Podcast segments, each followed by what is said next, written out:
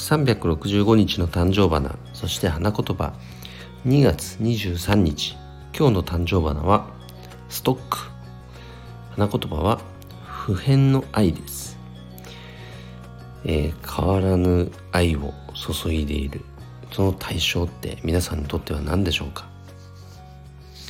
家族でしょうか？地域でしょうか？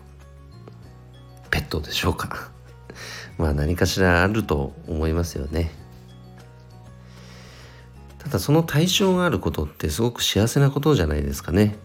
僕はそう思いますね、まあ、僕はやはりね家族地域これすごく大切です。仕事も好きですね。こういったあの愛を注ぐ対象となるものこれをね大切にするような生き方を今日も全うしたいと思います。それでは今日も一日頑張ろう。よっしゃん社長でした。バイバイ。